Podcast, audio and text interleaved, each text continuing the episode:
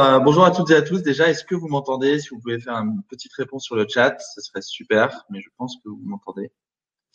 Euh, oui, Brice, merci Pierre-Axel. Bonjour à, toutes et à tous. Hello euh, Audrey, merci, merci de ta participation aujourd'hui. Comment ça va à toi pour l'invitation.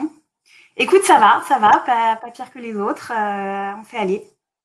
Eh ben, Est-ce que tout le monde est en bonne santé et ben voilà, c'est le principal. Il faut que tout le monde soit en bonne santé. Euh, donc là, ça va faire euh, un mois. On va fêter les un mois de confinement bientôt. Donc on va pouvoir faire euh, des soirées un mois de confinement.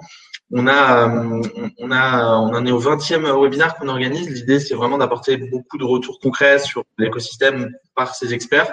donc les fonds, les investisseurs, mais pas que. Hier, on avait la Banque de France, on a eu évidemment la BPI et, et autres structures d'accompagnement et, et, euh, de, partenaires de l'écosystème, on va dire. Aujourd'hui, euh, Audrey, tu es euh, chez, euh, Ventech. Est-ce que tu peux d'abord te présenter et présenter ce que vous faites? Oui, oui, oui, tout à fait. bonjour à tous. Je suis Audrey, je travaille chez Ventech. Je suis partenaire là-bas depuis, depuis un peu plus de dix ans que je suis chez Ventech. Ventech, c'est un fonds de site Seria euh, spécialisé dans la tech et euh, très tourné vers l'international. Donc euh, notre notre différenciation, notre notre vraie spécialité, c'est que on, pense local et global, c'est-à-dire qu'on a mis en place des bureaux locaux dans plusieurs géographies en Europe et en Asie, avec pour objectif bah, à la fois nous d'avoir un deal flow très diversifié à l'international, mais aussi euh, d'aider les sociétés de notre portefeuille à s'étendre à l'international. En fait, on s'est rendu compte très tôt que l'expansion internationale, c'était le levier de croissance premier des startups de notre portefeuille et qu'il fallait les aider dans ce sens-là. Et donc, on s'est dit, bah, pour les aider, il faut qu'on soit là localement dans les géographies où ils ont envie d'aller. Donc, on a maintenant euh, le bureau historique qui est à Paris, on a un bureau en Allemagne, un bureau dans les Nordiques et euh, un bureau en Chine. Et donc, à chaque fois, on va dans des endroits qui sont compliqués d'accès, où les entrepreneurs ont du mal à y arriver sans avoir un, un touch local. Et, euh, et, du coup, on a vraiment un, un apport euh, intéressant pour eux. Quoi. Euh, on investit en ticket d'entrée en site série A. On, investit, je de 100 000 euros pour un site à, à 5 millions d'euros pour une série A. Et puis, euh, on investit dans des, dans des secteurs assez diversifiés, que ce soit dans le B2C ou dans le B2B. Par exemple, dans le B2C, on est le premier investisseur institutionnel de vestiaire collective. Euh, premier investisseur euh, institutionnel de WeThings qu'on a revendu à Nokia dans les objets connectés. Euh, en B2B, on est un des tout premiers chez Believe Digital, qui est cette plateforme de, de distribution d'artistes auprès des, des streamers. on est on est investisseur chez Botify.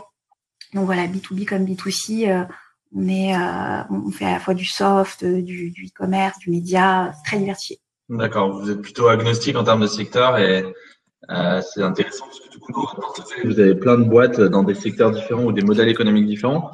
Du coup, je pense que vous avez pris euh, de plein de fouet la, la, la, crise et les problématiques sont différentes. Quels ont été vos réflexes justement euh, par rapport à se recentrer sur le portefeuille?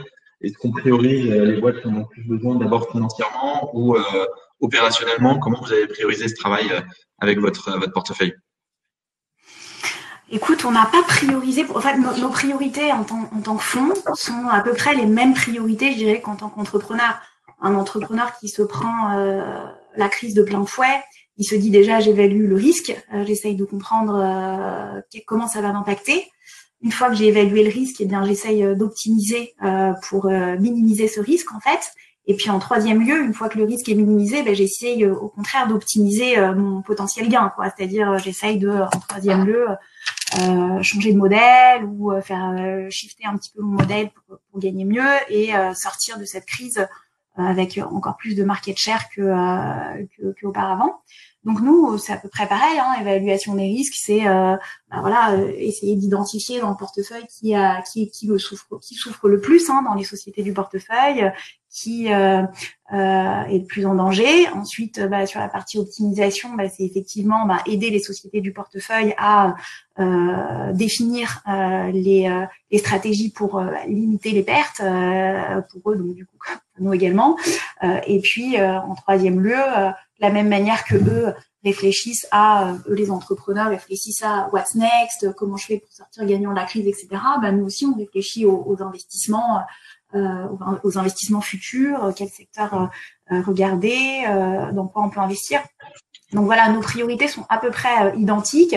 Bien sûr, notre focus majeur aujourd'hui, c'est sur les sociétés du portefeuille, comment les aider, surtout celles qui, qui souffrent le plus, euh, comment redéfinir avec elles euh, bah, des stress tests, euh, comment limiter les OPEX pour essayer de faire face à ces stress tests potentiels.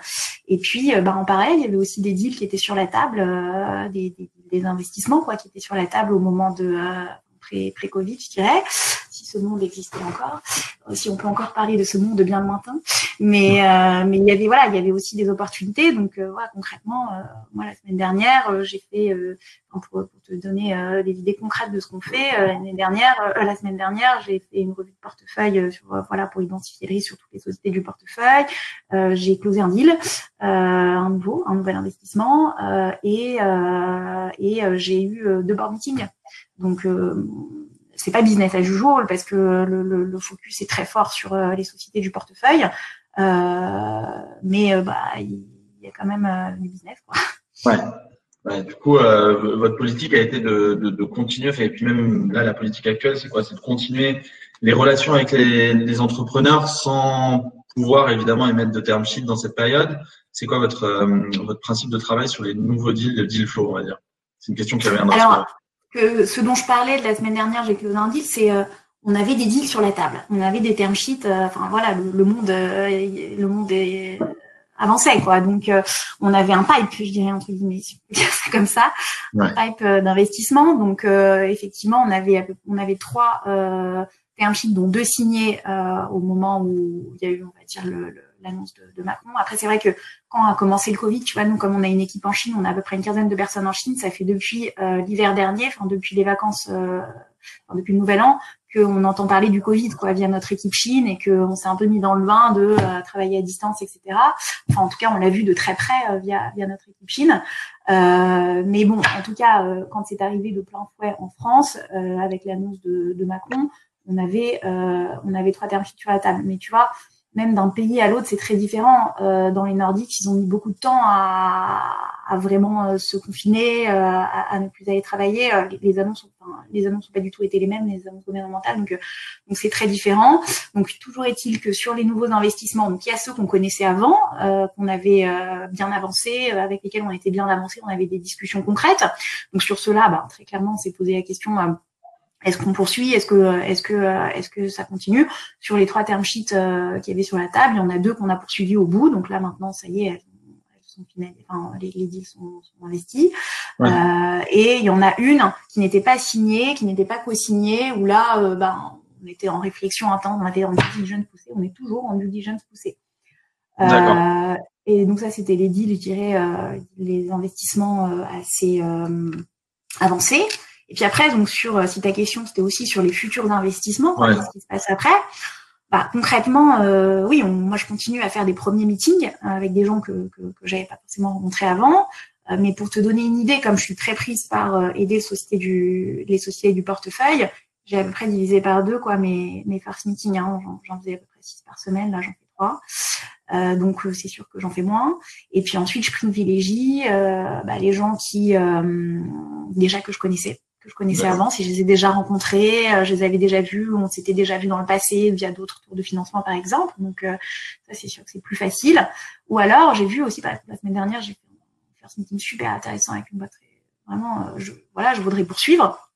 Auquel cas, euh, bah voilà, ça m'intéresse de continuer à faire ces first meetings. Par contre, je cache pas que c'est plus long pour moi de me mettre dans ces nouveaux dossiers-là avec des gens que j'avais pas vus. Quoi. Donc, donc ça, je pense que les entrepreneurs le savent.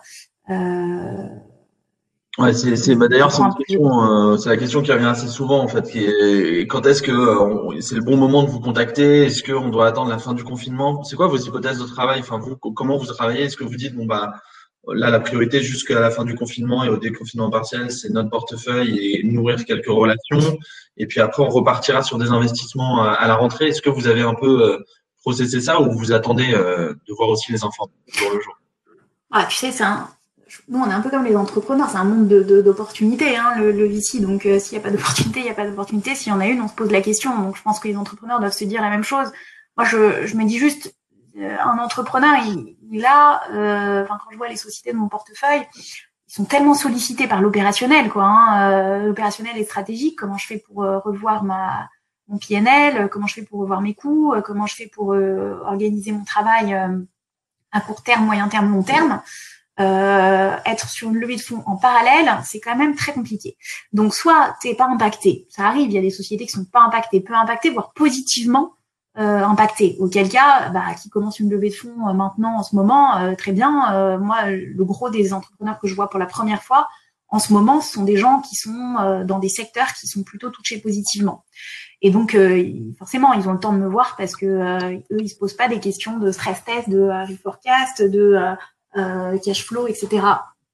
Les autres, euh, ceux qui souffrent là, euh, je pense que ils ont ils ont d'autres priorités à mon avis que la levée de fonds à court terme, et notamment bah, activer les aides, discuter avec les investisseurs existants, et puis revoir son, son, plan de cash. Donc un investisseur qui souffre et qui vient maintenant en roadshow, euh, je me pose des questions sur euh, sur sur lui sa prio enfin voilà est-ce qu'il met les priorités au, bon endroit? Alors s'il a plus du tout d'argent il se dit c'est ma dernière chance euh, la levée de fonds euh, enfin c'est jamais une bonne manière de lever. il faut arriver là? Voilà. C'est c'est compliqué quoi parce que bon déjà essaye d'activer les PGE les aides euh, pays, euh, euh, parler avec tes banques, tes investisseurs existants, euh, mais commencer une nouvelle relation avec des, des, investisseurs que tu connais pas du tout maintenant, ça me paraît compliqué. donc c'est que déjà est dans une position compliquée, l'entrepreneur. bon, ça peut arriver s'il n'a pas le choix. auquel cas, s'il vient se présenter à moi, je crois qu'il faut qu'il ait des arguments puissants mmh. sur comment post-crise il arrivera à s'en remettre quand même quoi. Ouais. Et puis moi, je le vois bien hein, dans les sociétés de mon portefeuille, il y avait des gens qui étaient en levée de fonds, bien entendu. Euh, bon, bah, on a on a stoppé, on a pris. De toute façon, pour soit c'était très avancé, comme finalement moi de mon côté avec les entrepreneurs, auquel cas ça poursuit, soit c'était hum, début voire euh, milieu de procès, enfin il n'y avait pas de terme sheet sur la table. Euh, auquel cas, ben, on voit bien que ça ralentit, euh, ça gagne du temps, etc. Donc dans ce cas-là, moi, je, conseille à mes entrepreneurs de, de, de, de se concentrer sur euh, sur eux, sur comment par eux-mêmes ils, y arrivent et comment entre nous on y arrive, quoi. Ouais. Donc euh, encore une fois, euh, encore une fois, modifier modifier vraiment son plan de cash, modifier ses opex. Et puis aller chercher des aides partout. Ouais, c'est la priorité. Et justement, c'est quelque chose que vous allez regarder parce que bon, si on regarde un peu de, de façon, ça casse un peu le moral pour les entrepreneurs de se dire souvent, ce qui sort des, premiers échanges avec pas mal de fonds, c'est que ça va être plus sélectif, que vous allez regarder des boîtes qui ont des fondamentaux plus solides, après, même après la crise. Euh, Est-ce que aussi vous allez regarder la manière dont les entrepreneurs ont réagi pendant la crise, aussi bien sur le côté opérationnel, euh, solliciter les aides, faire euh, survivre ou vivre sa, sa boîte, et euh, potentiellement trouver un pivot ou un nouvel axe. Ce sera quelque chose dans votre grille de lecture qui sera important de regarder. Euh, Écoute, je, je pense pas que ma grille de lecture, elle va changer fondamentalement dans le sens où je cherche toujours des entrepreneurs agiles. Sauf que là, euh, j'ai une belle façon de tester l'agilité de l'entrepreneur, quoi. Euh, donc, euh, donc concrètement, euh, oui, bien sûr, je vais probablement essayer de comprendre que qu'est-ce qui s'est passé pendant pendant la crise, comment il a réagi. Finalement, je vais essayer de tester son agilité, mais j'allais dire avoir des entrepreneurs agiles, ça a toujours fait partie de nos critères. Il a toujours été euh, ben, un des arguments, enfin un des meilleurs, euh, un des meilleurs atouts des entrepreneurs. Après, côté, euh, côté, est-ce qu'on va être plus sélectif, etc c'est pas, enfin, un fonds c'est toujours sélectif de base. On reçoit 2000 dossiers par an et on en fait 5, donc euh, euh, on en fera toujours 5 et on en recevra toujours 2000. Donc je, je pense pas qu'en termes de sélectivité ça va changer énormément. On sera toujours sélectif, on fera le même nombre de deals et euh, et il faudra bien qu'on investisse l'argent qu'on a et euh, et on va a priori recevoir à peu près le même le même deal flow. Donc donc je dirais que la sélectivité c'est plus elle va se transformer hum, sur des critères différents, c'est-à-dire que effectivement, dans un monde de, de surcroissance, euh, les critères étaient très portés sur euh, ton taux de croissance euh, et ta contribution margin, on va dire, enfin en tout cas la qualité de tes unités économiques, plutôt que ton EBITDA. Quoi. Bah là, c'est sûr que peut-être que les critères vont un peu se déporter, on va être beaucoup plus attentif. Je pense que ce cette crise, ça nous a, ça va nous laisser un peu des séquelles, et, et du coup, on sera probablement beaucoup plus beaucoup plus exigeant sur sur la potentielle profitabilité à un certain moment, bien sûr, dans la vie de l'entreprise, hein, mais en tout cas une vision sur cette future profitabilité versus des taux de croissance démentiels. Donc je pense pas qu'on sera plus sélectif, on aura peut-être un voilà un petit shift de d'intérêt euh, mais bon, c'est toujours un arbitrage dans une startup. Est-ce que je fais plus de croissance ou est-ce que euh, euh, j'essaye d'être d'être plus rentable? Bon, euh, de toute façon, je pense qu'il n'y a aucun fonds qui s'est dit qui investit dans des boîtes qui ne peuvent jamais être rentables ou qui qui n'ont pas de modèle économique viable. Quoi. Ouais, bien sûr. On s'est toujours, même même pré crise, on s'est toujours intéressé à, à comment comment avoir des modèles économiques viables. Donc, pense juste que par contre, là où tes deux euh, voilà, euh, c'est T2 D3, la triple, triple, triple, double, double. C'était, euh, c'était devenu le, le, je dirais le KPI clé. Ben, peut-être que finalement ce KPI là il va s'amoindrir versus voilà bah, c'est un des trois une grosse tendance qu'on dégage des, des, de tous les retours qu'on a c'est quand même le premier c'est celui-ci c'est d'avoir des boîtes qui soient plus saines on va dire globalement donc aller moins vers de la croissance ou de l'hypercroissance et, le deuxième, la deuxième chose qu'on voit qui se retire du rôle des VC euh, dans cette période-là, euh, enfin l'impact potentiel qu'ils voient qu'il y aurait après, c'est aussi sur les montants levés ou les valos. Il y aura un correctif marché sur les valos, où je pense qu'on l'a tous euh, déjà bien intégré. Mais est-ce que aussi sur les montants levés, tu te dis un peu rétrospectivement, on a investi beaucoup dans des boîtes qui peut-être avaient besoin de moins euh, et euh, on le voit aujourd'hui puisque euh, bah, trop dépensé, c'est les premières impactées. Hein. D'ailleurs, les boîtes qui sont post-série A, série B, c'est ces boîtes-là qui doivent faire des, des, grosses solutions de cost cutting. Est-ce que tu dis qu'à l'avenir, un entrepreneur qui demandait peut-être 4 ou 5 millions pour sa série d'investissement demandera que 1 ou 2 millions et ça fera des, on va dire, des levées plus raisonnables, des financements plus raisonnables par le, le, le private equity? Alors, je pense que ton, ton KPI n'est pas le bon. C'est-à-dire que euh, le montant levé, euh, ça me paraît moins intéressant que, euh, si tu veux, le, les OPEX de la boîte, quoi. C'est-à-dire, je peux lever beaucoup pour avoir plus de runway, tout simplement. Tu vois, je peux lever là en ce moment, par exemple, bah, sur les levées qui sont en cours. tu vois, ma, ma, ma grande priorité, quand on est passé de la term sheet à l'investissement, c'était de m'assurer qu'avec le montant levé, on est suffisamment de runway pour voir venir euh, l'après-crise, quoi. Donc, euh, si tu veux, lever pour 24 euh, mois à 36 mois versus avant, il y avait des levées sur 12-18 mois, ça va peut-être demander autant d'argent, mais par contre, la question, c'est effectivement à quel taux on dépense cette, à quelle, à quelle vitesse on dépense cet argent, et est-ce qu'il vaut mieux pas le dépenser ben, doucement pour voir venir quelque part les, les difficultés de scalabilité, euh, plutôt que le dépenser d'un coup. Mais ça, euh, c'est pas la, le, le, montant de la levée de fonds qui te, qui te le dit. Donc, est-ce que les tours euh, vont baisser? Je sais pas, parce que là, un réflexe quand même assez euh, assez critique là maintenant, c'est de se dire il faut qu'on ait du runway, quoi, parce que mmh. la trésorerie est devenue importante. Donc, du coup, on, on, a on a aussi envie de s'assurer qu'il y a suffisamment sur la table pour que euh, on passe l'après-crise. Donc, à mon avis, là, à très court terme, je suis pas sûre que les, les tours vont tellement diminuer. Par contre, peut-être que dans un deuxième temps, comme on va chercher moins de croissance euh, rapide, mais plus de profitabilité, ou en tout cas plus de métriques de profitabilité, euh, peut-être qu'effectivement, euh, les taux vont, baisser au fur et à mesure. C'est possible que, que, ça arrive. Et, et, justement, tu parlais du besoin de cash. Donc là, c'est vrai que la solution très court terme, tu l'as dit plusieurs fois, c'est d'aller chercher tous les financements disponibles. D'ailleurs, je vais remettre notre médium. J'ai mis un blog médium où il y a toutes les solutions de financement adaptées à la crise. Est-ce que vous, vous allez euh, refinancer des boîtes de votre portefeuille? C'est quelque chose qui, qui arrive déjà ou, euh, ou c'est encore trop tôt pour le voir? Alors, c'est un peu tôt pour le voir, c'est-à-dire que euh, pour l'instant, si tu veux, on est un peu dans le, euh, on est un peu dans les crash tests effectivement et euh, dans les forecasts.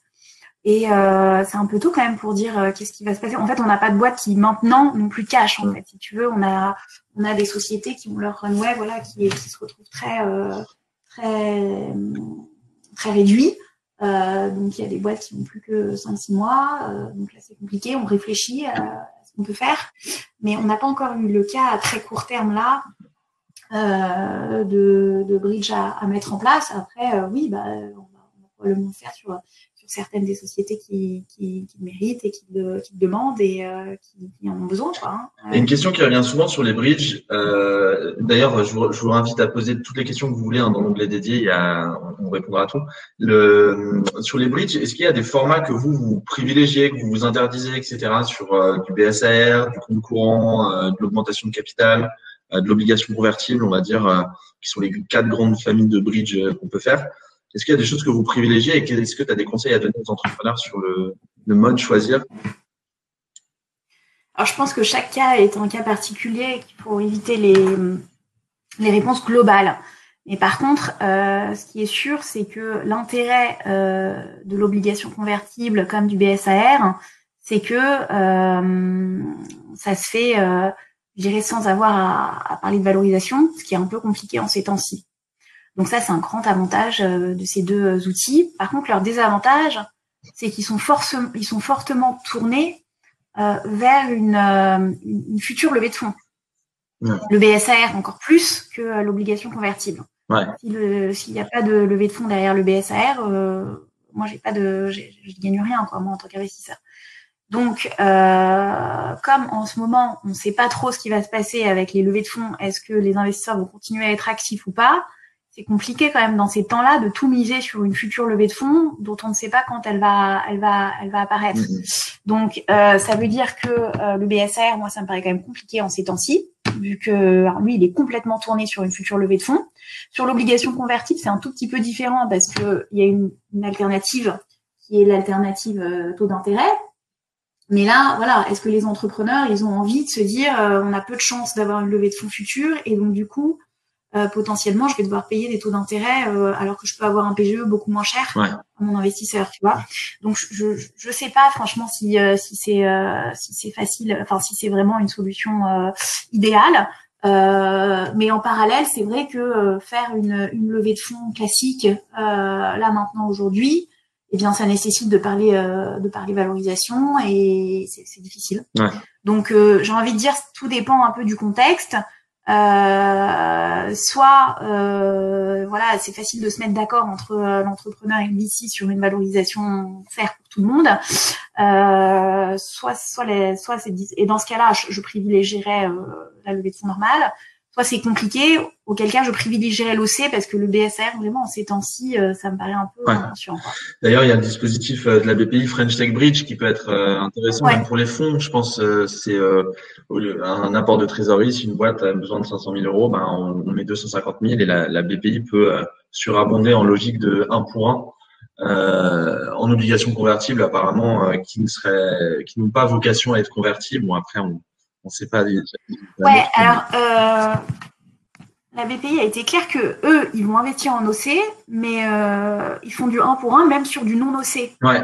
C'est-à-dire que euh, potentiellement, ça peut être une levée de fonds avec une valo, et BPI vient abonder en 1 pour 1 cette levée de fonds en mettant eux des OC, mais donc ça n'a pas d'impact en fait sur par rapport à ta question précédente sur qu'est-ce que je dois privilégier comme outil. Euh, ça doit pas rentrer dans la ligne de, de compte de, de, ta réflexion. Est-ce que je fais un OC ou une ou une, euh, une levée de fonds euh, normale puisque euh, en equity puisque BPI est d'accord pour, pour, pour, participer. Après, dans les faits, alors donc effectivement, il a intéressé tout le monde ce, ce cet outil. il est hyper intéressant forcément. c'est une toute petite enveloppe, 80 mmh. millions d'euros. Ouais, qui montrait peut-être pas 3 millions, mais bon, ça reste, ça reste assez petit. Ouais. Comment tu Qui montrait à 100 millions là, dernièrement. Ouais. Mais euh, donc c'est tout petit et puis euh, j'ai cru comprendre que voilà c'était déjà bien investi. Euh, donc euh, donc voilà, je, je pense que c'est un, un bon outil. Il faut il faut le il faut le, le, le en considération. Euh, malheureusement, je suis pas sûre qu'il soit compatible avec tout le monde. Ouais, ouais, ouais. c'est à suivre. Euh, sur euh, sur le, donc là, on parle pas mal du rôle d'invest. Est-ce que vous, en rôle opérationnel, comment ça se passe chez Ventec? Comment vous aidez les boîtes de façon opérationnelle? Il y a des fonds qui ont des, operating partners, il y a des fonds qui ont des modèles d'intervention au board qui sont plus ou moins différents. Comment vous, ça se passait déjà avant la crise et comment ça s'applique encore mieux pendant la crise, puisque plus que jamais, les entrepreneurs ont besoin de votre votre rôle d'associé quelque part au quotidien aujourd'hui. Hmm. alors écoute, euh, non, nous, on n'a pas d'operating partner chez Ventech. On n'a pas pris ce, ce, pari-là, entre guillemets, d'avoir des operating partners. On pense que nous, notre rôle, il est stratégique euh, dans un en, majorité, en fait, prioritairement, euh, et que notre métier n'est pas de dicter aux entrepreneurs ce qu'ils doivent faire, euh, que les bons entrepreneurs savent ce qu'ils doivent faire. Donc, euh, on n'a pas d'opérationnel pour une raison euh, majeure qui est que, comme je le disais tout à l'heure, les sociétés de notre portefeuille sont très diversifiées. Il y a du B2B, du B2C, du SaaS, du e-commerce. Et on pense que euh, déjà de base, il n'y a pas de réponse, euh, de réponse euh, égale euh, pour euh, plusieurs entrepreneurs qui ont toutes des euh, sociétés dans du B2C. Mais alors quand en plus il y a du B2C, du B2B de la France, de l'Allemagne, des Nordiques, de la Chine, c'est pas possible d'avoir une réponse unique. Mmh. Et c'est pas possible non seulement d'avoir une réponse unique opérationnellement, mais c'est pas possible non plus d'avoir une personne unique à même de répondre à tous ces besoins-là de la même manière. Donc nous, en fait, on pense que si tu veux, l'entrepreneuriat, c'est pas, c'est, il n'y a pas de réponse magique à l'entrepreneuriat, quoi. C'est, c'est vraiment du sur-mesure. Euh, et tu peux pas euh, apporter du, du, scalable en fait entre guillemets en disant ah bah voilà j'ai une personne et cette personne là elle va pouvoir régler tous les problèmes de toutes les sociétés de mon portefeuille ou tous les problèmes RH ou tous les problèmes marketing. Non parce qu'en fait le marketing B2B et B2C rien à voir. Même dans le B2B le marketing SaaS large enterprise et SaaS euh, SMB aucun rapport. Donc euh, difficile d'avoir l'expert qui sait répondre à tous les problèmes. Donc nous, on préfère, si tu veux, aider les entrepreneurs à ben, recruter les bonnes personnes qui sauront le faire eux-mêmes euh, et avoir en interne finalement la ressource pour pouvoir euh, répondre aux, problèmes quand ils se posent ou bien aux opportunités quand elles quand elles sont à même d'arriver, trouver des opportunités plutôt que euh, d'essayer euh, nous d'internaliser une ressource qui n'est pas notre métier. Donc on va plutôt les aider à recruter les bonnes personnes qui vont réussir à le faire et on se dit nous on a un enjeu majeur euh, qui on a identifié euh, depuis maintenant 15 ans chez Ventech qui est l'enjeu de l'internationalisation. On pense que ça c'est clé, ça restera clé pour la croissance des boîtes. Et donc c'est ça notre, si tu veux, notre force de, et notre valeur ajoutée pour les sociétés du portefeuille, c'est de pouvoir dire, tu vois, là j'avais encore le cas la semaine dernière, de pouvoir dire à un entrepreneur français, ou européen, euh, là tu cherches à rentrer en Chine, euh, tout seul ça va être compliqué parce que sans contact, euh, sans avoir une idée du marché, des différentes channels là-bas, tu vas pas y arriver. Laisse-moi te mettre en contact avec un local. Alors le local n'aura pas forcément toutes les réponses non plus, mais au moins en étant local, il va pouvoir te mettre en relation avec les bonnes personnes localement. Donc ça vient toujours du fait que on n'aura pas une réponse parfaite sur mesure à la diversité des sociétés de notre portefeuille. Donc, par contre, notre, métier, c'est vraiment de trouver les bonnes personnes à chaque fois pour t'aider à, y arriver. Donc là, ta question, c'était, et du coup, maintenant, pendant la crise, mais pendant la crise, moi, j'invite tous les entrepreneurs à aller regarder et s'inscrire à la newsletter de France Digital, le Rescue Kit, euh, qui est hyper bien fait, euh, où il y a des office hours, où il y a, euh, parce qu'en même temps je suis board member de France Digital, et donc il y a des, des office hours où viennent des intervenants de tous bords, du financement, de la dette de l'equity, des VC, des, des, des, juristes, des avocats qui viennent vous aider opérationnellement dans, dans toutes vos problématiques du quotidien, où vous pouvez poser des questions sur mesure. euh, et puis, euh, il y a des... Euh, d'ailleurs, je te le conseille, il y, a, des, des summaries, en fait, des, des résumés, parce que là, c'est vrai que si tu veux revoir le webinaire, tu peux le faire, mais c'est quand même sympa de pouvoir rechercher, faire un contrôle F dans un, ah, je t'ai perdu, dans un médium. donc, je, moi, je conseille à tout le monde d'aller, voilà, regarder le, le la, la, documentation de France Digital qui est hyper bien euh, documentée sur le sujet. Nous, on fait le relais euh, de tout ce, contenu existant euh, et on propose aux sociétés de notre portefeuille, mais toujours de manière sur mesure, c'est-à-dire que je vais pas proposer, par exemple, qu'est-ce que je vais pas proposer Je vais pas proposer un prêt à tout aux sociétés du portefeuille dont je sais qu'ils sont pas éligibles ou qu'ils le seront pas.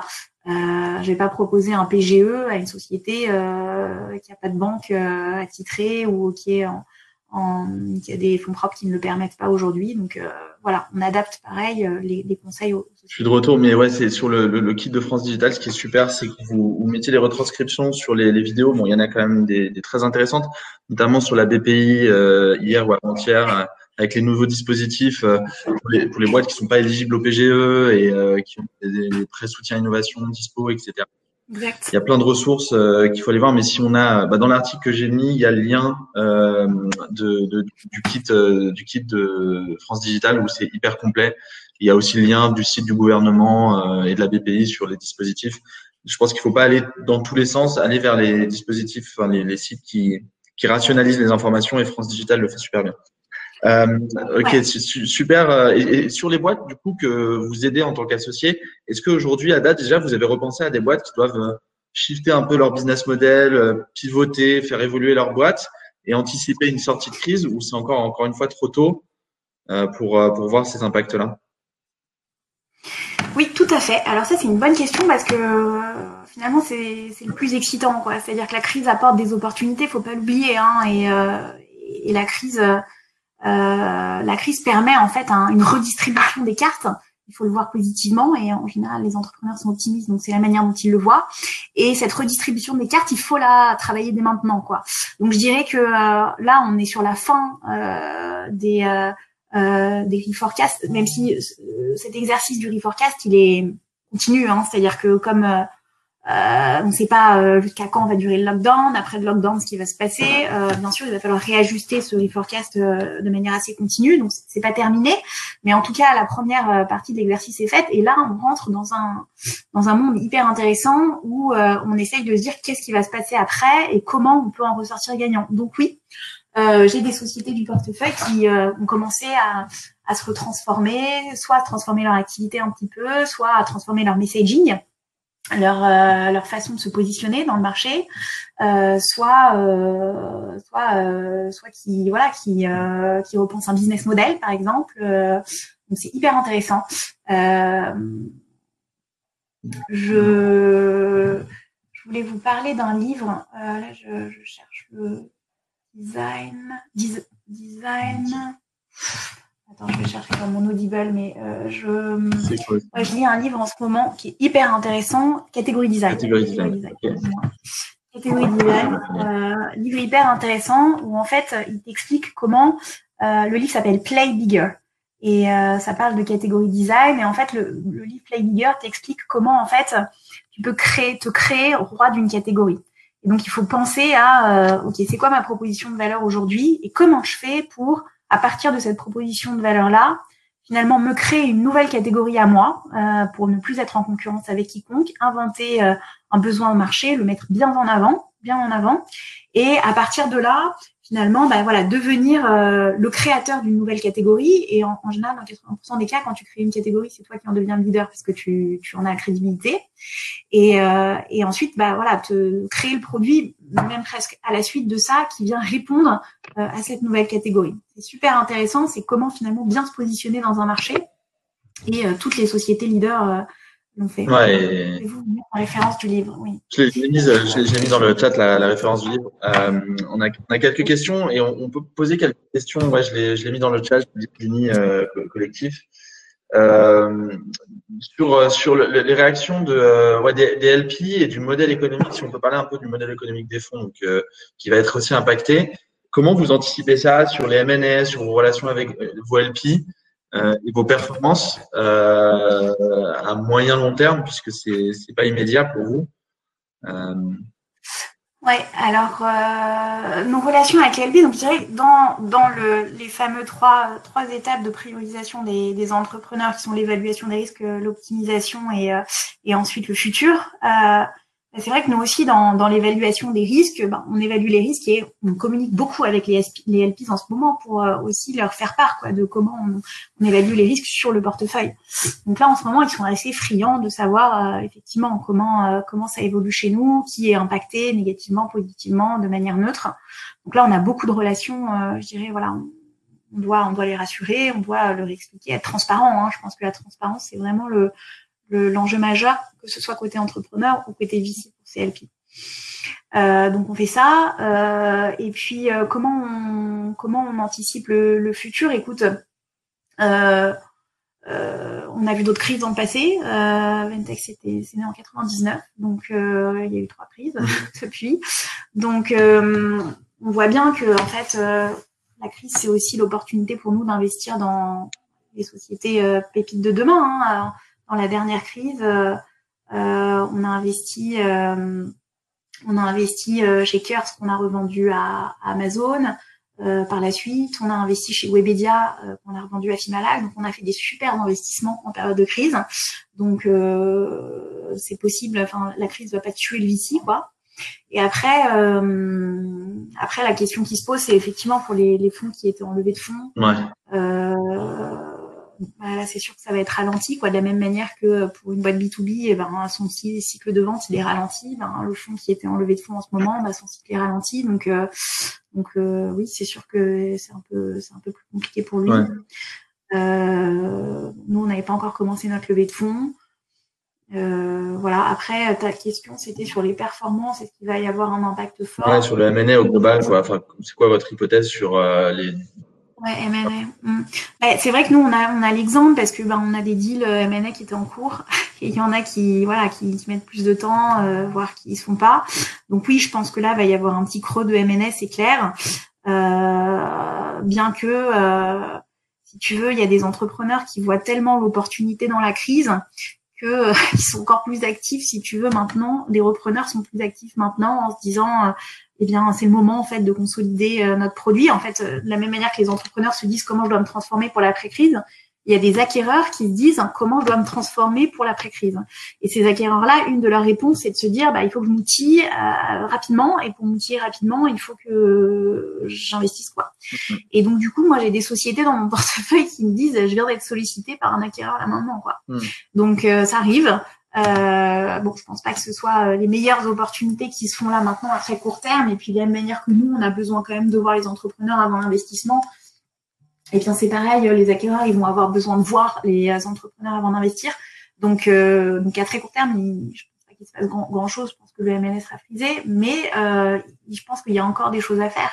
Et donc nous, probablement que nos sorties vont être un peu ralenties, si c'était ta question, et euh, que euh, oui, ce sera euh, mais bon, nous, c'est un métier de long terme. Si tu veux, on peut te dire trois, même six mois, même, même si c'est un an de crise, qu'est-ce que ça représente dans 12 ans, dans un fonds de 12 ans? Bon, c'est, c'est un coup dur, mais euh, heureusement, on a une opportunité, enfin, on a une, euh, voilà, un cycle de vente long, donc euh, un cycle d'investissement et de désinvestissement long.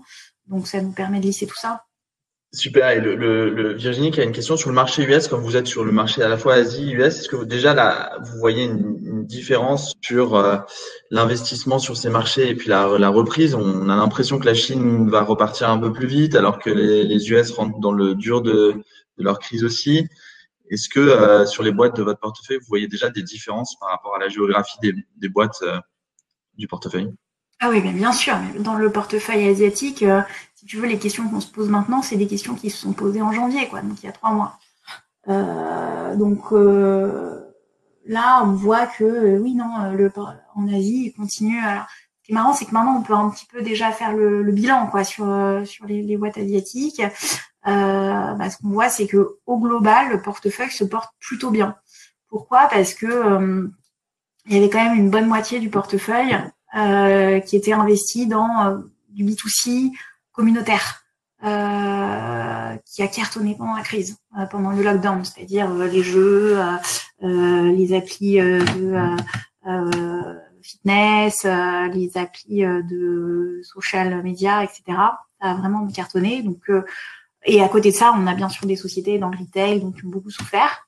Mais l'un dans l'autre, finalement, voilà, le, le portefeuille global c'est plutôt bien porté il euh, n'y a pas eu de catastrophe. Euh, après, euh, c'est pas fini non plus. Hein, C'est-à-dire que là, on est en train de reparler d'une deuxième vague potentielle en, en Chine.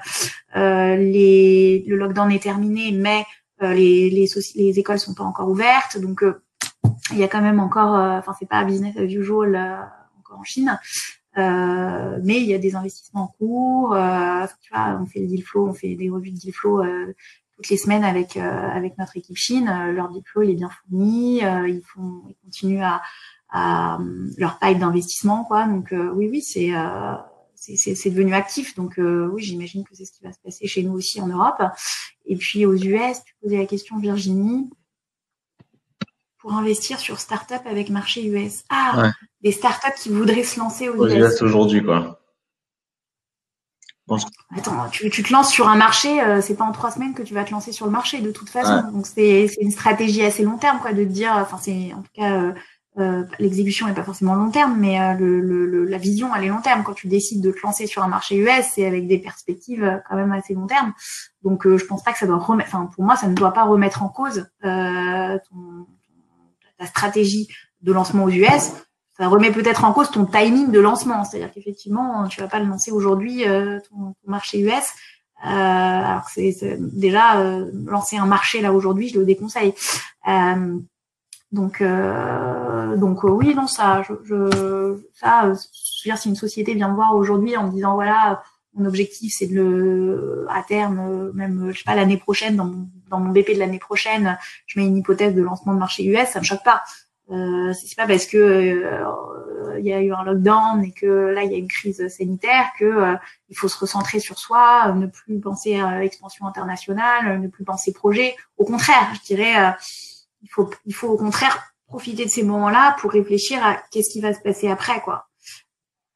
Ouais, clairement. Et, et juste sur une question de, après j'ai deux dernières questions, mais Caroline qui demande, le B2C a cartonné pendant le lockdown, ont-elles conservé des bonnes métriques après le confinement? Euh, oui, oui, oui. Euh, conserver des bonnes métriques, oui. Euh, pas aussi bonnes que pendant le lockdown, mais euh, oui, oui, c'est revenu. Euh, revenu oui, il n'y a pas eu de chute en tout cas, si c'était la question. Ok.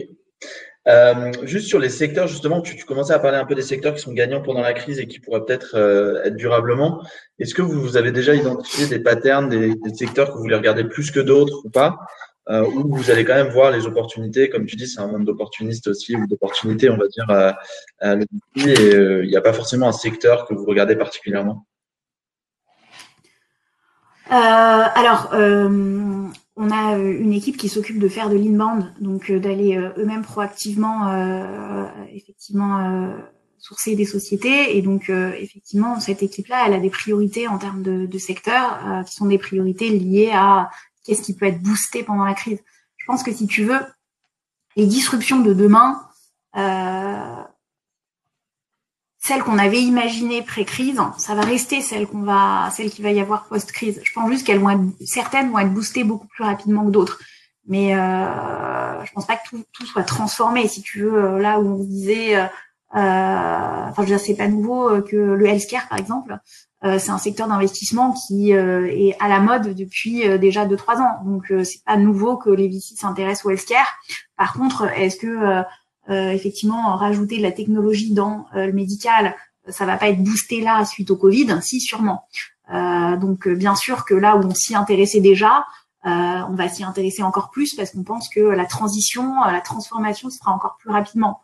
Le remote work, c'est pas nouveau non plus. Je veux dire, Zoom existait déjà avant la crise et il y avait déjà eu des investisseurs. Donc effectivement, je pense que ça, c'est clair et net que ça sera boosté d'autant plus.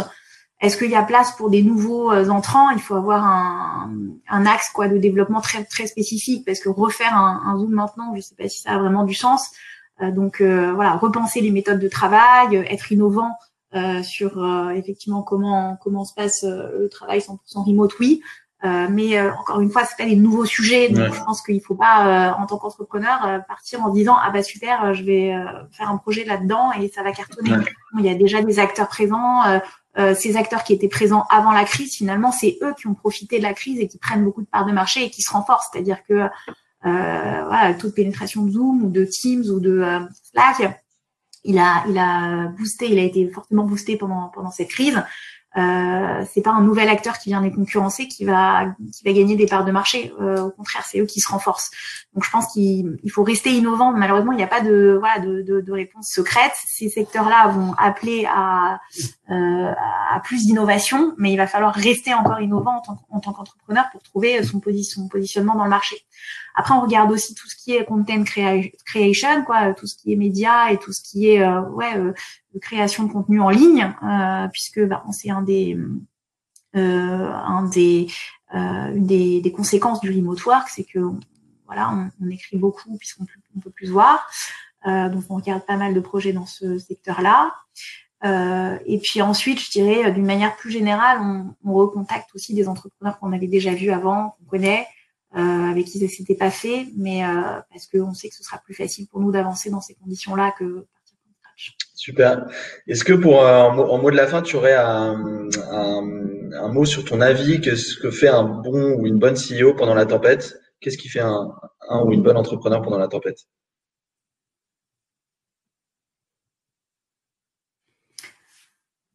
Il est agile. Moi, c'est vraiment le, point principal, il est agile. C'est-à-dire que pendant la tempête, il faut euh, encore moins que d'habitude avoir des préjugés ou des euh, idées préconçues. Toutes les, options sont ouvertes, toutes les portes sont ouvertes, à la fois pour réduire les coûts, aller chercher des aides, se financer, mais aussi pour euh, trouver des nouvelles idées pour qu'est-ce qui va se passer après. Donc pour moi, vraiment, la meilleure qualité là aujourd'hui, c'est voilà comment je peux me retransformer à la fois en termes de transformation euh, euh, PNL, quoi. Hein, comment je peux transformer mes, mon, ma structure de coût, mais aussi comment je peux transformer mon modèle, comment je peux faire évoluer mon entreprise pour sortir gagnante de ça. Donc c'est vraiment l'agilité encore plus que jamais, quoi.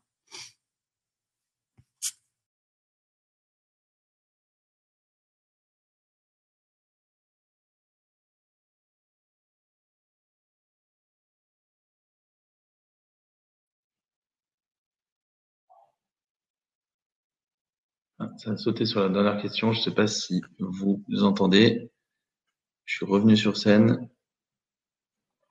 Et je ne sais pas si on entend Audrey. Je crois qu'on n'entend plus Audrey. Peut-être eu un bug de connexion du webinar. Ah, il y a juste moi. Euh, merci Vivien. Écoutez, on n'a plus de son pour Audrey. Je vais voir si elle arrive à se reconnecter. Hop, hop, hop je regarde en même temps. Euh, mais c'était déjà des super insights. Moi, j'ai adoré avoir ces conseils. On a euh, bah, partagé pas mal de liens dans le chat, donc n'hésitez pas à regarder. J'ai partagé aussi le, le survival kit de, France Digital. Voilà, Audrey n'est plus là. Audrey Soussan est déconnectée à cause d'une perte de connexion Internet, me dit. Donc, je pense qu'elle a… Ah, Audrey est là, mais pas sur scène. Ok, je vais te réinviter sur scène. Invité sur scène. J'ai réinvité pour le mot de la fin, Audrey. Et puis, on a de, demain d'autres euh, webinars et après-demain, on a The Family, Alice Aguri et euh, Alizé, qui est fondatrice de Make Sense, qui ont un fonds à impact, euh, qui viennent de lever des fonds. Donc, c'est euh, sera vachement intéressant pour voir le financement des entreprises économie sociale et solidaire. Voilà, super. Tu peux revenir pour le mot de la fin, Audrey. Je sais pas pourquoi ça se. Donc, bah, mot de la fin, c'est take care. Hein, vraiment, euh, le principal, c'est quand même la santé. Donc, euh, que chacun euh, prenne bien soin de soi avant de prendre soin de son entreprise et, et, soin de ses employés. C'est ça reste quand même la priorité principale. Hein.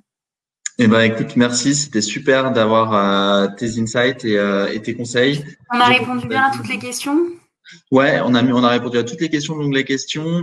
Est-ce que tu peux, comment on peut se contacter si on peut rentrer en contact avec toi ou Ventech ou France Digital? Je, mets mon mail dans le chat, là, comme ça. Ouais, allez, c'est super sympa. Merci pour, euh, pour tout le monde. Et puis, euh, bon courage à toutes et à tous. Bon courage à euh, tous. Merci encore, Audrey. À bientôt. Merci à toi. Au revoir.